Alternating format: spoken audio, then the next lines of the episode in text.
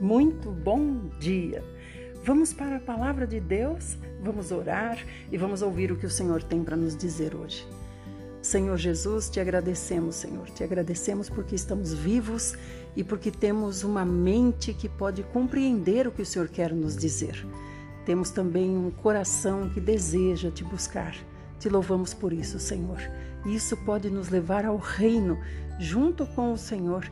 Isso pode nos dar a vida eterna ao seu lado. Aleluia, reinando contigo.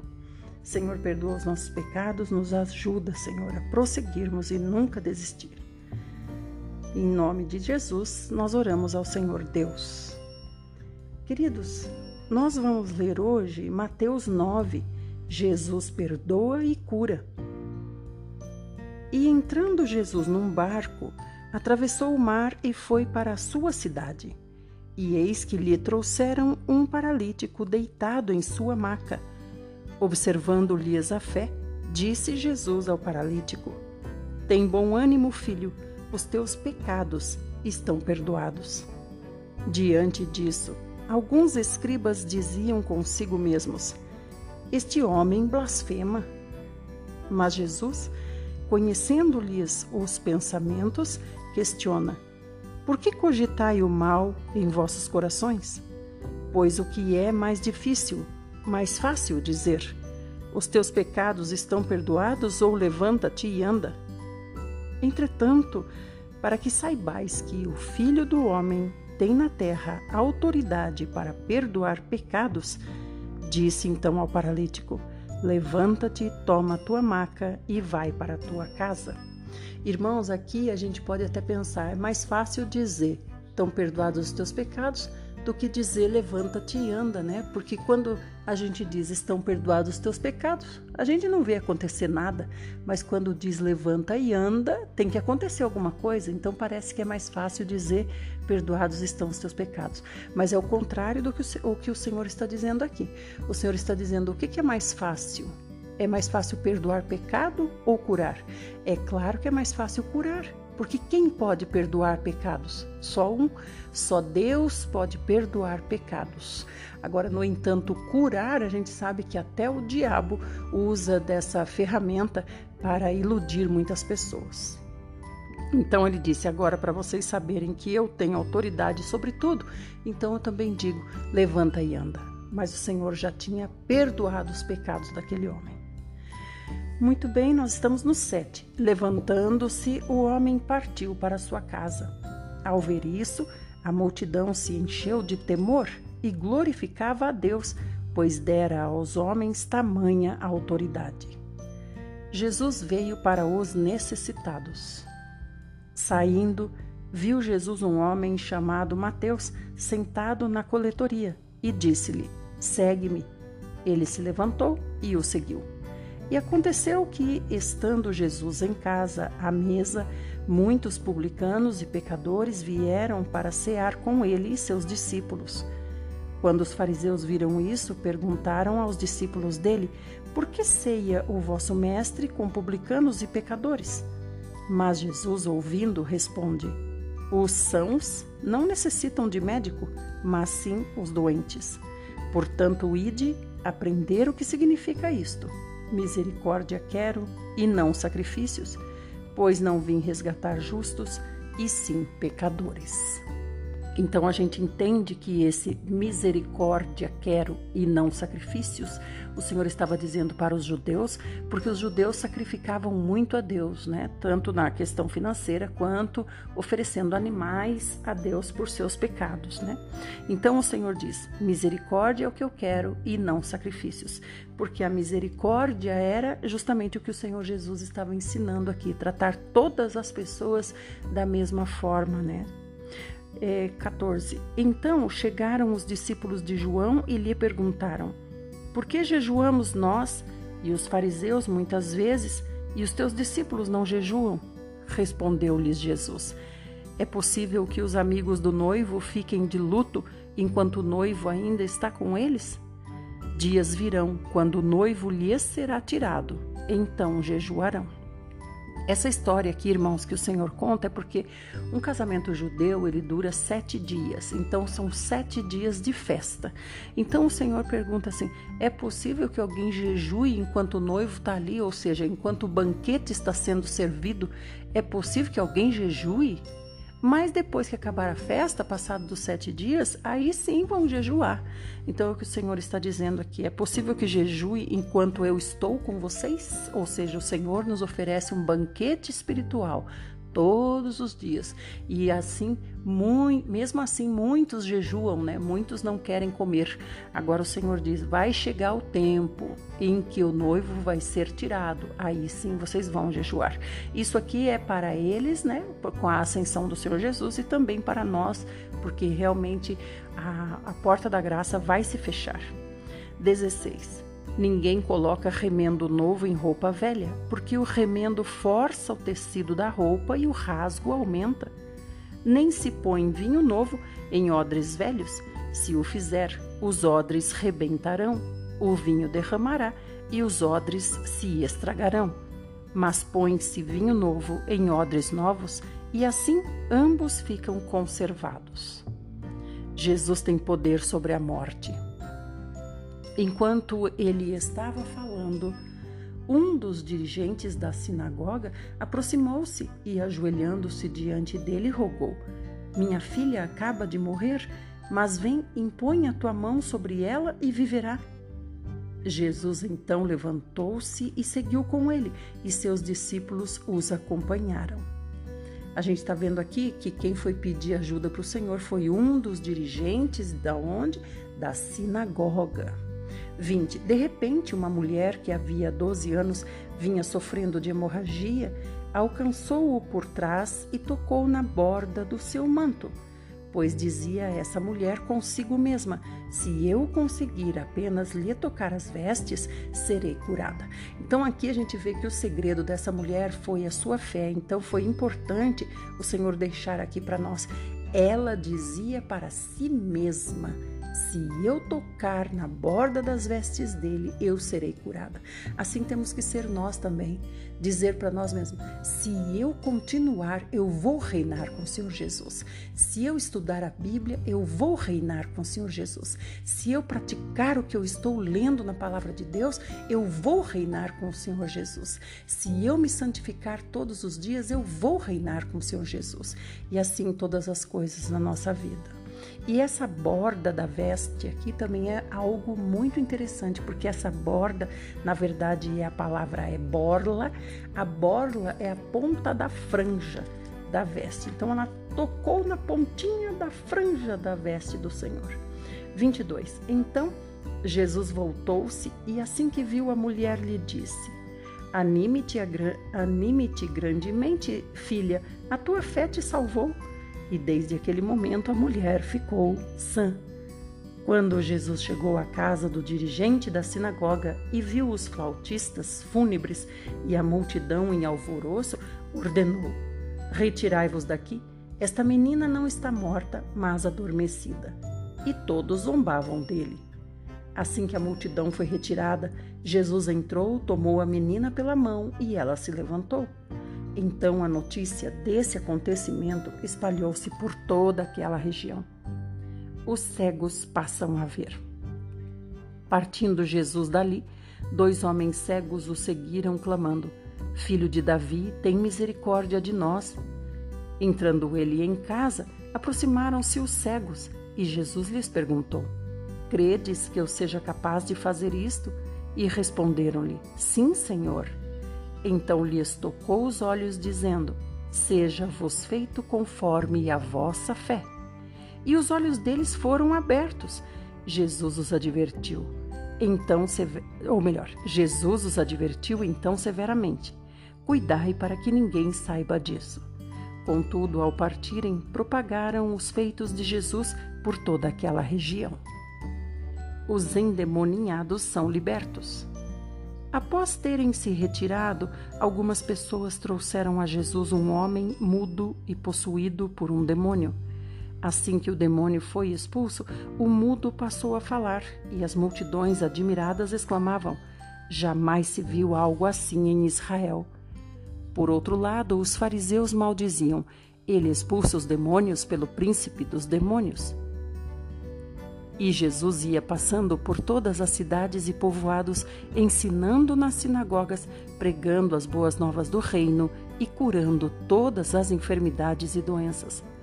Ao ver as multidões, Jesus sentiu grande compaixão pelas pessoas, pois que estavam aflitas e desamparadas como ovelhas que não têm pastor.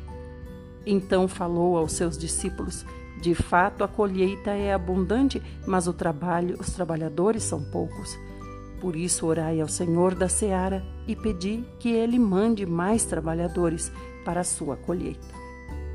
Amém. Então, o Senhor Deus, ele é tanto o dono da seara como o dono também dos trabalhadores, porque é ele que ordena aos trabalhadores que vão. Aleluia. Por isso nós devemos sempre orar a Deus. Deus tem o seu plano e ele vai cumprir esse plano a despeito da nossa vontade ou não, mas que nós estejamos incluídos nesse plano. Esse é o nosso desejo. Vamos ler é, só essa parte hoje do Novo Testamento. Amanhã nós continuamos com mais. Fiquem bem, Jesus é o nosso Senhor e continuem firmes na palavra de Deus, pensando como essa mulher que tocou na borla do vestido do Senhor Jesus.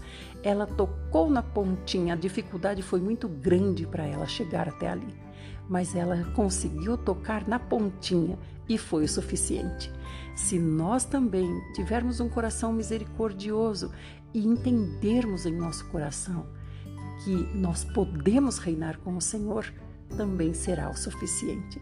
O Senhor nos dará uma migalhinha e essa migalhinha é o suficiente. A migalha vinda de Deus é o suficiente para qualquer coisa. Fiquem com o nosso amado Senhor Jesus e até amanhã.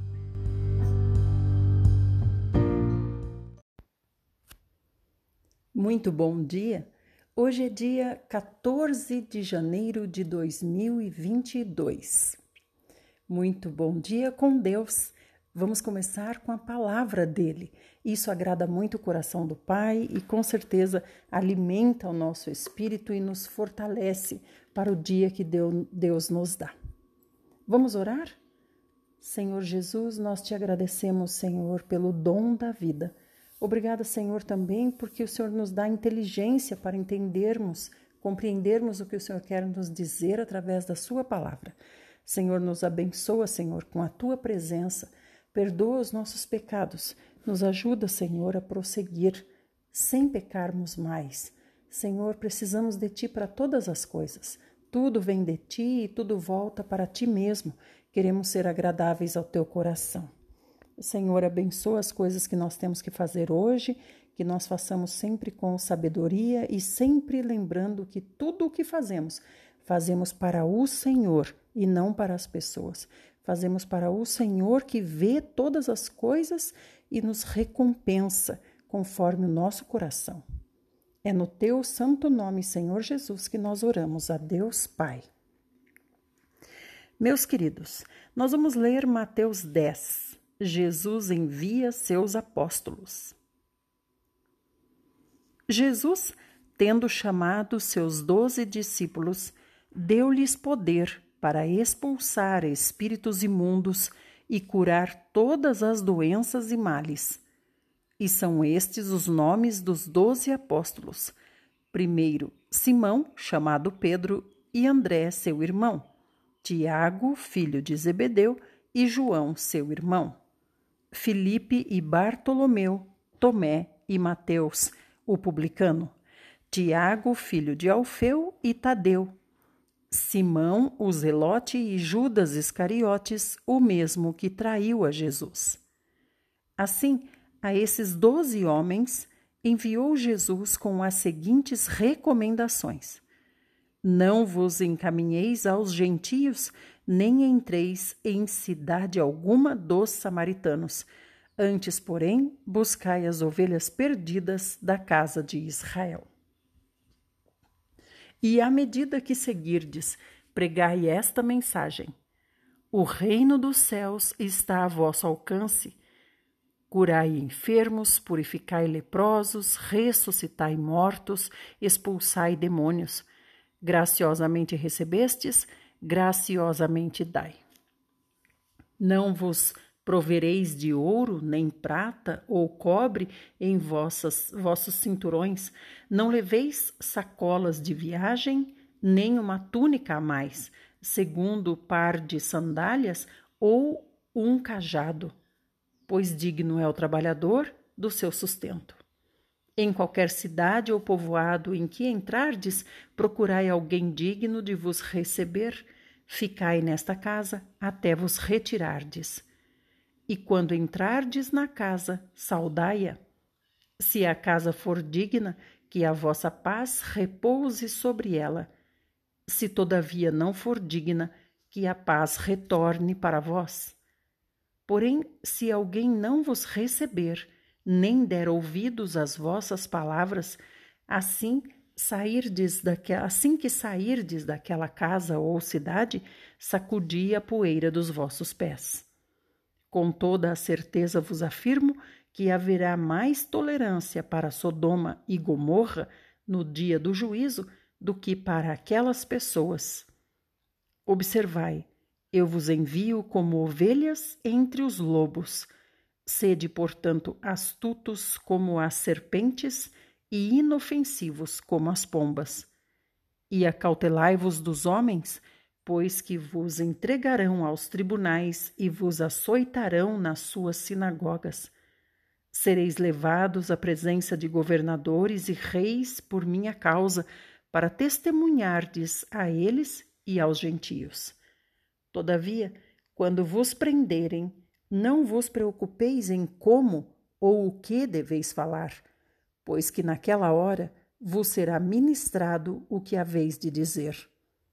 Isso porque não sois vós que estareis falando, mas o Espírito de vosso Pai é quem se expressará através de vós.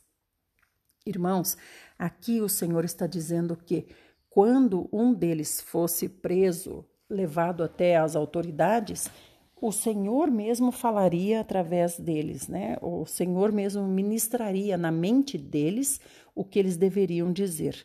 Porque aqui o Senhor diz: é o próprio Pai, é o Pai que se expressará através de vós. Por quê?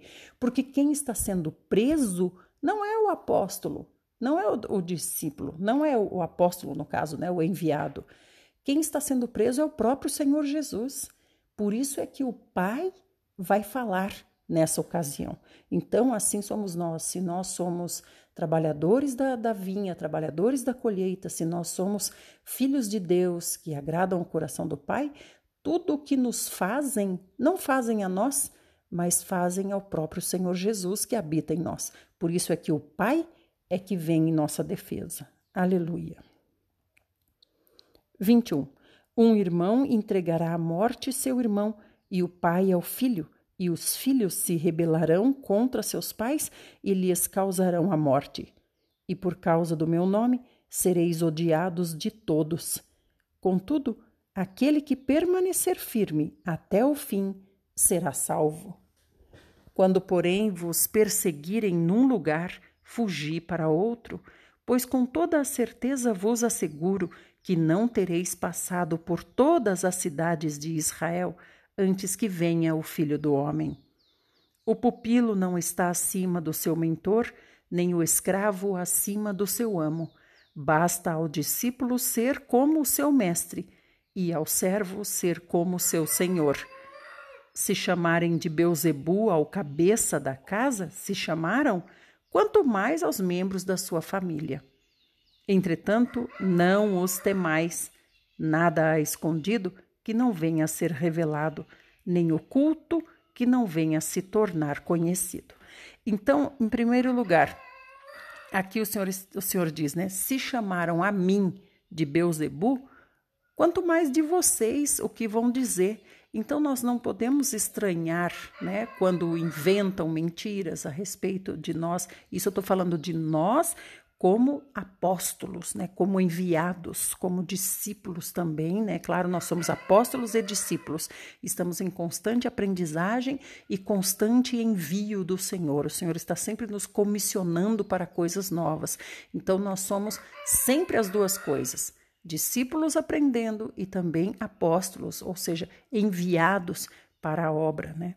Então, se nós estamos nessa condição, nós vamos, é claro, sofrer perseguição e isso tem que ser normal na nossa vida, porque se você não sofre perseguição, então quer dizer alguma coisa está estranha, né? Porque o Senhor está dizendo você vai sofrer perseguição. Inclusive, é, chegará um tempo em que até da própria família.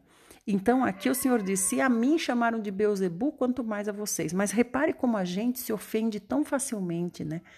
A gente se ofende tão fácil por coisas tão bobas, coisas tão pequenas, nós já estamos ofendidos, estamos magoados. Que o Senhor trabalhe no nosso coração e nos fortaleça como guerreiros verdadeiros dele, né? Agora, outra coisa que eu queria comentar é aqui no 26 que diz assim: ó, entretanto, nada não temais. Nada há escondido que não venha a ser revelado, nem oculto que não venha a ser conhecido. Esse versículo aqui, muitos, muitos irmãos usam para dizer assim: olha, aquele, aquele lá estava fazendo coisa errada, foi revelado o que ele estava fazendo, tá vendo? Tudo que é feito às escondidas é revelado, Deus revela, mas não é nesse sentido aqui que Deus está falando, não. Aqui, Deus está falando no sentido de aqueles que planejam contra você, contra a sua vida, Deus revelará as ciladas do inimigo, as armadilhas do inimigo, as arapucas, as emboscadas, o Senhor revelará. Então é nesse sentido, no sentido dos apóstolos, os apóstolos serem perseguidos, serem levados presos, serem levados para açoite, serem levados para a morte, mas se não é por permissão de Deus, então aqui diz: nada que está oculto continuará oculto, porque o Senhor revelará. Então, o Senhor revelará antes para que os apóstolos possam é, se proteger, possam fugir, possam escapar dessas ciladas do inimigo. E assim é na nossa vida também. O Senhor revela tudo aquilo que o diabo planeja contra nós, o Senhor revela para que possamos tomar atitude a tempo. Continuando a entrega do temor a Deus. 27. O que vos digo na escuridão, dizei-o à luz do dia, e o que se vos diz ao ouvido, proclamai-o do alto dos telhados.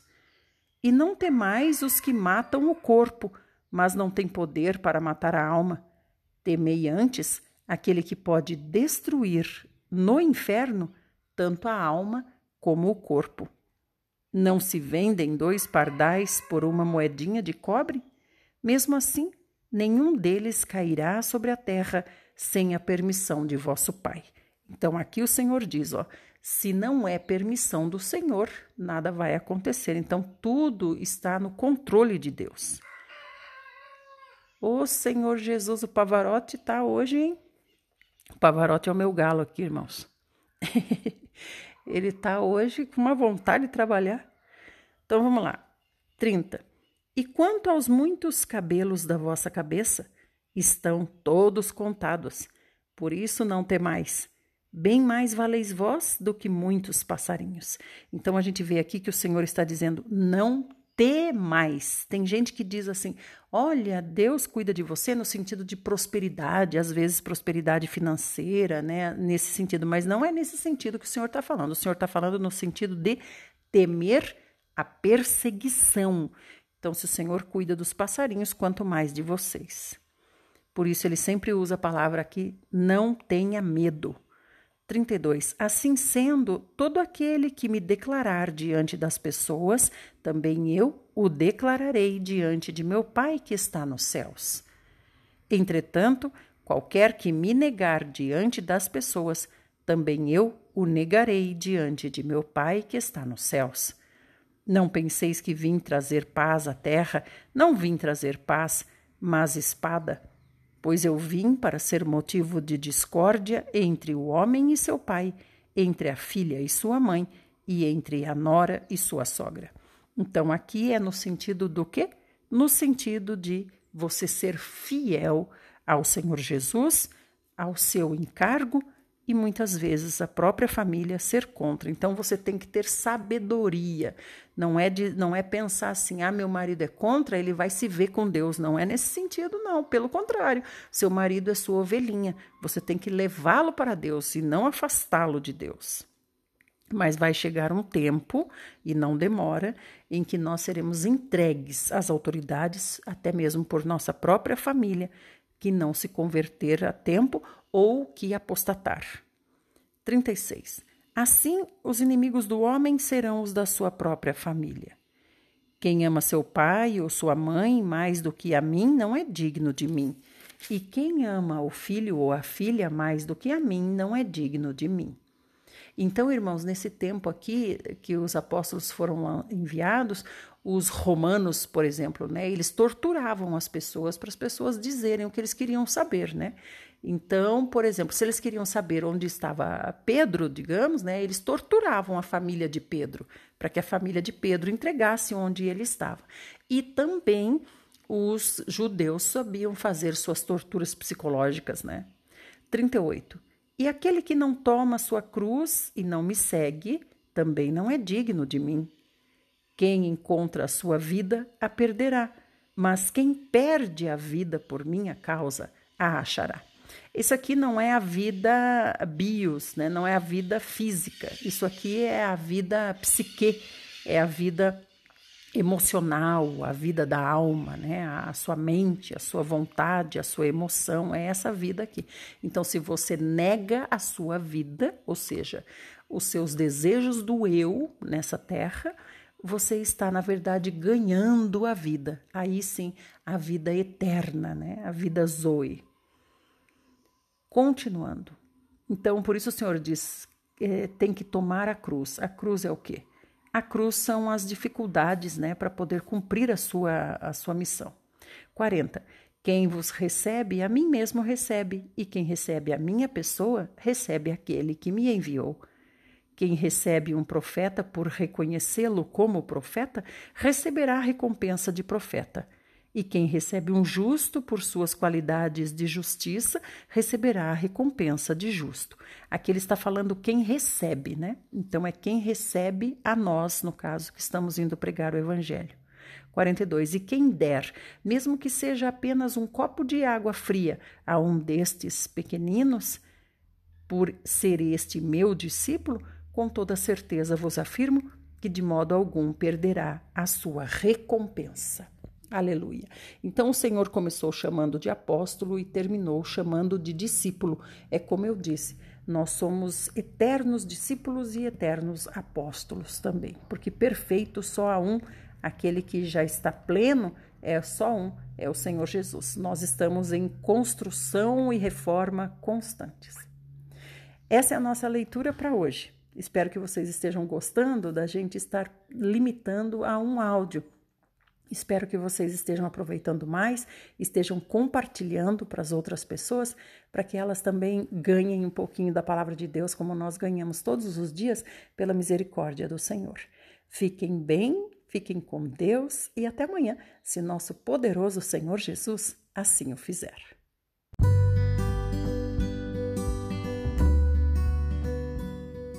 Muito bom dia! Chegou a hora de ouvir a palavra de Deus. Obrigada por estar aqui. Eu sou Idelma Ferreira e compartilho com você o que eu leio e o que eu ganho de Deus na leitura da palavra dele. Vamos começar orando?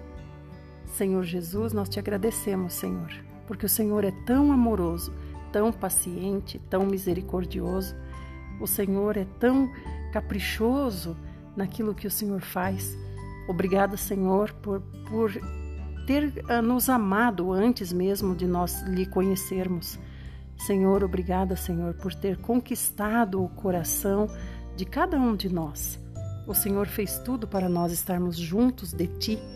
Senhor, hoje nós somos a Tua igreja, a Tua noiva. Senhor, queremos ser essa noiva guerreira, essa noiva que pode estar fazendo o, seu, o plano junto contigo para executar e trazer também o Senhor de volta, entregar o reino para ti, entregar o reino para Deus. Senhor, nós queremos lutar juntos. Nos faz uma noiva forte, uma noiva guerreira, uma noiva com a qual o Senhor pode contar. Livra-nos, Senhor, de sermos mimados, de sermos delicados demais, de sermos frouxos, de sermos murmuradores. Senhor, perdoa os nossos pecados e nos ajuda a prosseguir. Nos ajuda nessa leitura. E é no teu santo nome, Senhor Jesus, que nós oramos e lhe pedimos que o Senhor dirija a nossa oração até o Pai. Amém. Muito bem, queridos, o Senhor está aqui conosco. Então, nós vamos começar com Mateus 12, o Senhor do Sábado. Naquela época, Jesus passou pelas lavouras de cereal em dia de sábado. Seus discípulos estavam com fome e começaram a colher espigas e comê-las. Assim que os fariseus viram aquilo, disseram-lhe: Vê, teus discípulos estão fazendo o que não é lícito em dia de sábado. Mas Jesus lhes respondeu: Não lestes o que fez Davi quando ele e seus companheiros estavam com fome? Como entrou na casa de Deus e comeram os pães da presença, os quais a lei não lhes permitia comer, nem a ele nem aos que com ele estavam, mas exclusivamente aos sacerdotes? Ou não lestes na lei que aos sábados os sacerdotes no templo violam o sábado e, contudo, são desculpados? Irmãos, essa parte aqui, os sacerdotes eles estão trabalhando, não é? Eles estão trabalhando no sábado, né? Então, diz aqui, eles violam o sábado, porque eles vão lá para cuidar do templo. No entanto, eles são desculpados. 6. Pois eu vos afirmo que aqui está quem é maior do que o templo. Entretanto, se vós soubesseis o que significam estas palavras, misericórdia quero e não holocaustos, não teríeis condenado os que não têm culpa, pois o Filho do Homem é o Senhor do sábado. Então aqui o Senhor diz: Aqui está aquele que é maior do que o templo. E os sacerdotes iam para servir no templo. Então o que o Senhor quer dizer? Se vocês servem no templo, porque não servem a mim, né? Principalmente nós no dia de hoje. Se os sacerdotes serviam no templo e o Senhor é maior do que o templo, você quer continuar servindo no templo ou você quer servir aquele que é maior do que o templo? É claro que servir o que é maior do que o templo, o Senhor Jesus. E aí ele diz: Eu sou maior do que o sábado. Então ele é maior do que o templo e ele é maior do que o sábado. Mas ele ser maior do que o templo e o sábado não anula essas duas coisas. O Senhor não anula o templo, que é a congregação dos santos, e o Senhor também não anula o sábado, que é honrar a criação de Deus. No entanto, a consciência de que Ele é maior do que essas coisas é necessária com certeza. Jesus cura no sábado. Tendo Jesus saído daquele lugar, foi para a sinagoga deles. Encontrava-se ali um homem que tinha uma das mãos atrofiada, mas, procurando um motivo para acusar Jesus, eles o questionaram: É lícito curar no sábado? Ao que Jesus lhes propôs: Qual de vós será o homem que, tendo uma ovelha e num sábado esta cair em um buraco, não fará todo o esforço para retirá-la de lá? Assim sendo, quanto mais vale uma pessoa do que uma ovelha. Por isso, é lícito fazer o bem no sábado. Então dirigiu-se ao homem e disse: Estende a tua mão. Ele a estendeu e ela foi restaurada, ficando sã como a outra. Diante disso, saíram os fariseus e começaram a conspirar sobre como poderiam matar Jesus. Então aqui o Senhor falou dois temas, né? Trabalhar no sábado para ele e curar no sábado. Então, curar as pessoas. Então é trabalhar para o bem das pessoas e trabalhar também para a obra de Deus. Eis meu servo amado, 15. Mas Jesus, sabendo disto, afastou-se daquele lugar. Uma multidão o seguiu e a todos ele curou. Contudo, os advertiu para que não divulgassem suas obras. Ao acontecer isso, cumpriu-se o que fora dito pelo profeta Isaías. Eis o meu servo que escolhi, o meu amado, em quem tenho alegria. Farei repousar sobre ele o meu espírito, e ele anunciará justiça às nações. Não contenderá, nem gritará, nem se ouvirá nas ruas a sua voz. Não esmagará a cana rachada, nem apagará o pavio que fumega, até que faça vencer a justiça, e em seu nome os gentios colocarão sua esperança. Depois disso, aconteceu que lhe trouxeram um endemoniado cego e mudo. Ele o curou, de modo que pôde falar e ver. Olha, irmãos, um endemoniado cego e mudo. Então ele podia ouvir, mas ele era cego e mudo. Isso é importante a gente prestar atenção. Então toda a multidão ficou atônita e exclamava: E é este porventura o filho de Davi? Mas os fariseus, ao ouvirem isso, murmuraram: Este homem não expulsa demônios, senão pelo poder de Beuzebu, o príncipe dos demônios. Entretanto, Jesus compreendia os pensamentos deles e lhes afirmou: Todo reino dividido contra si mesmo será arruinado, e toda cidade ou casa dividida contra si mesma não resistirá. Se Satanás expulsa Satanás, está dividido contra ele próprio. Como poderá então subsistir o seu reino? E se eu expulso demônios por Beuzebu, por quem os expulsam vossos filhos? E por isso eles mesmos serão os vossos juízes. Mas se é pelo Espírito de Deus que eu expulso demônios, então verdadeiramente é chegado o reino de Deus sobre vós.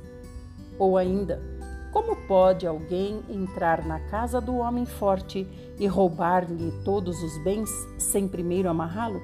Só depois disso será possível saquear a sua casa. Quem não está comigo está contra mim, e aquele que comigo não colhe, espalha. Olha o que o Senhor disse aqui: quem não está comigo está contra mim. Então quer dizer, se eu não colaboro com a obra do Senhor, se eu não sou uma com os pensamentos do Senhor, com o coração do Senhor, eu sou contra o Senhor. Então não existe ser neutro, né? Ou você está na ativa ou você está contra o Senhor. Isso é muito grave.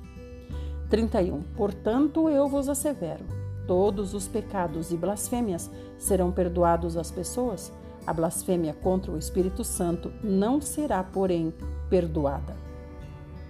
Qualquer pessoa que disser uma palavra contra o Filho do Homem, isso lhe será perdoado. Porém, se alguém falar contra o Espírito Santo, não lhe será isso perdoado, nem nesta época, nem no tempo futuro. Então, por que, que o Senhor disse assim? Ofendeu o Espírito Santo, né? Porque porque disse que quem agia era Beuzebu, e quem agia, na verdade, era o próprio Deus através do Espírito Santo. Mas estavam dizendo que quem agia era Beuzebu. Por isso é que ofendeu o Espírito Santo, passando a honra e a glória do, dos milagres que Jesus praticava para o diabo. 32. Qualquer pessoa que disser uma palavra contra o Filho do Homem, isso lhe será perdoado. Porém, se alguém falar contra o Espírito Santo, não lhe será isso perdoado, nem nesta época, nem no tempo futuro. Ou fazei a árvore boa e o seu fruto bom, ou a árvore má e o seu fruto mau, pois uma árvore é conhecida pelo seu fruto. Raça de víboras! Como podeis falar coisas boas sendo maus? Pois a boca fala do que está cheio o coração. Então, aqui o Senhor quer dizer assim: se eles falam de Beuzebu, é do que está cheio o coração deles, né? 35. Uma boa. Então, voltando. Se o coração deles estivesse cheio de Deus, eles falariam de Deus. Mas por estar cheio do diabo, eles falavam do diabo. 35. Uma boa pessoa tira do seu tesouro coisas boas, mas a pessoa má tira do seu tesouro mal coisas más. Então é o que eu acabei de dizer. Quem está cheio de Deus, fala de Deus. Quem está cheio de outras coisas, fala daquilo que está cheio. 36. Por isso vos afirmo que toda palavra fútil que as pessoas disserem, dela deverão prestar conta no dia do juízo, porque pelas tuas palavras serás absolvido e pelas tuas palavras serás condenado.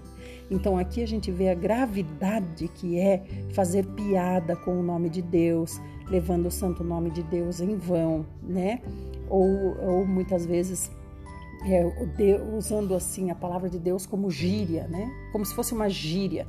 Eu vejo muito falar assim, eu ouço muito falarem assim, pelo amor de Deus, né? Pelo amor de Deus. Então quer dizer, virou uma gíria, virou um, um jargão, virou, um, um, virou qualquer coisa, né?